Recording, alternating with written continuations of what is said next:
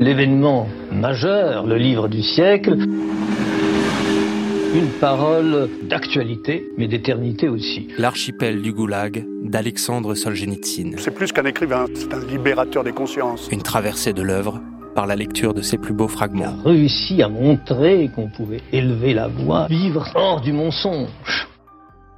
Язык – это живое дерево, вот живое дерево, живой ствол. И в нем все уже есть. Épisode 2. Le récit de l'arrestation.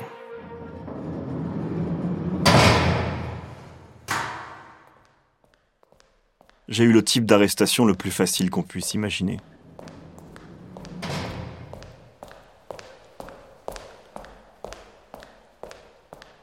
L'arrestation ne m'a pas arraché aux étreintes de mes proches. Elle ne m'a pas enlevé à la vie familiale qui nous est si chère, mais par une molle journée de février, elle me retira seulement de notre étroite percée vers la mer Baltique, où l'on ne savait si c'était nous qui assiégions les Allemands ou si les Allemands nous assiégeaient. Et elle me priva seulement de mon unité et du spectacle des trois derniers mois de la guerre.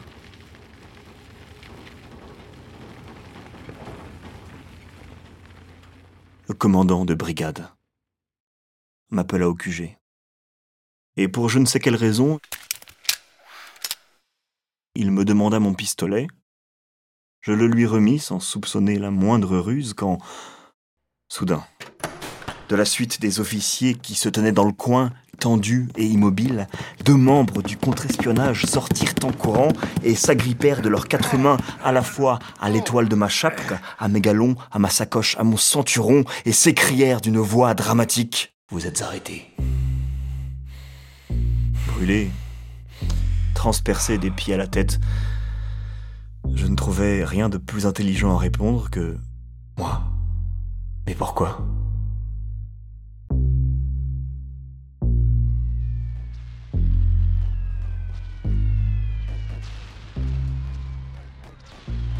Dès que les hommes du Smerch eurent fini de me plumer et qu'ils m'eurent confisqué avec ma sacoche mes notes contenant mes réflexions politiques, ils se hâtèrent de me pousser vers la sortie car l'explosion des obus allemands les inquiétait.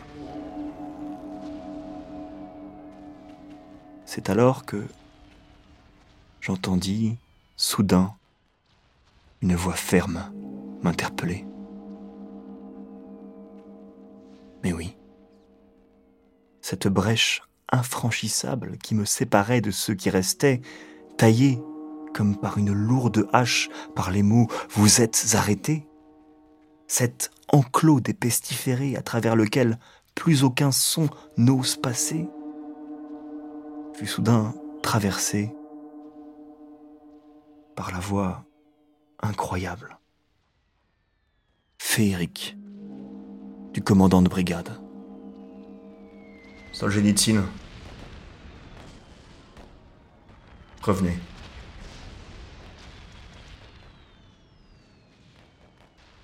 Je me dégageais des mains des hommes du Smerch et je m'avançais vers le commandant.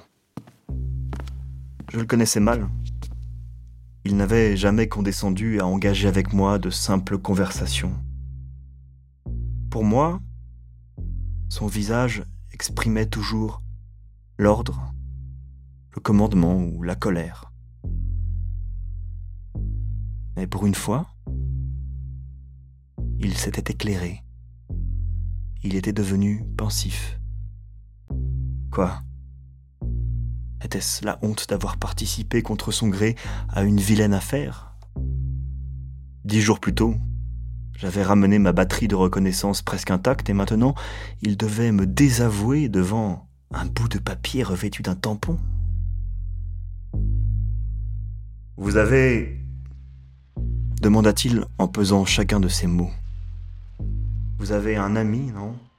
Sur le front d'Ukraine. Non, non, non, non, non, vous n'avez pas le droit, lui crièrent le capitaine et le commandant du contre-espionnage à lui qui avait pourtant le grade de colonel. Vous n'avez pas le droit. Et cela me suffisait déjà. Je savais que la cause de mon arrestation venait de ma correspondance avec mon ami sur le front d'Ukraine. Je savais de quel côté attendre le danger. Le colonel, Zakhar Georgievitch Travkin, aurait pu s'en tenir là. Mais non. Continuant à se purifier et à se redresser en lui-même, il se leva de son bureau. Jamais il ne l'avait fait auparavant. Et par-dessus l'enclos des pestiférés, il me tendit la main. Jamais il ne l'avait fait non plus.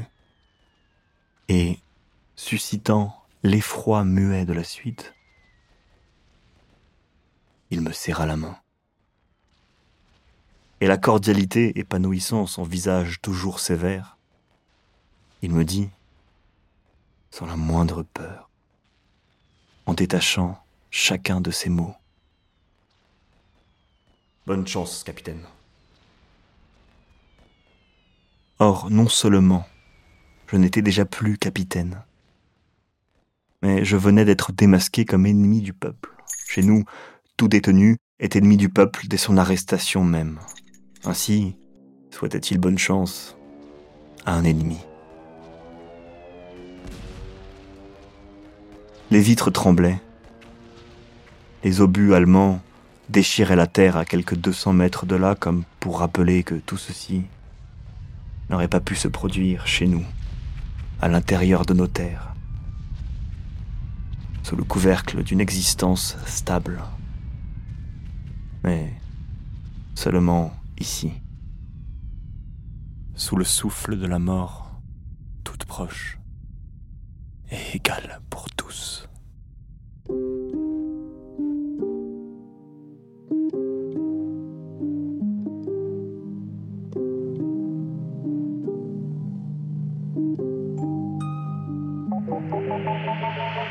Une création, Les yeux dans les poches, en partenariat avec le Centre culturel Solzhenitsyn.